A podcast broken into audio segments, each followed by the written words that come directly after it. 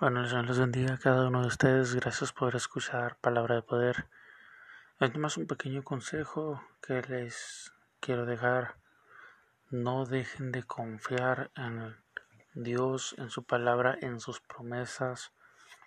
Aunque haya momentos difíciles y duros en nuestras vidas, y más en estos momentos por lo que estamos pasando, Dios siempre sigue siendo fiel.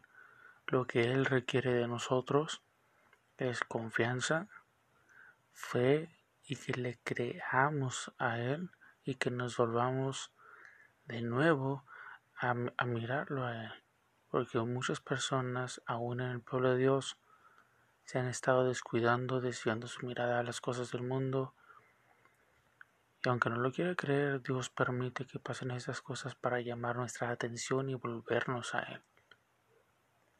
Es que el Señor les bendiga una vez más.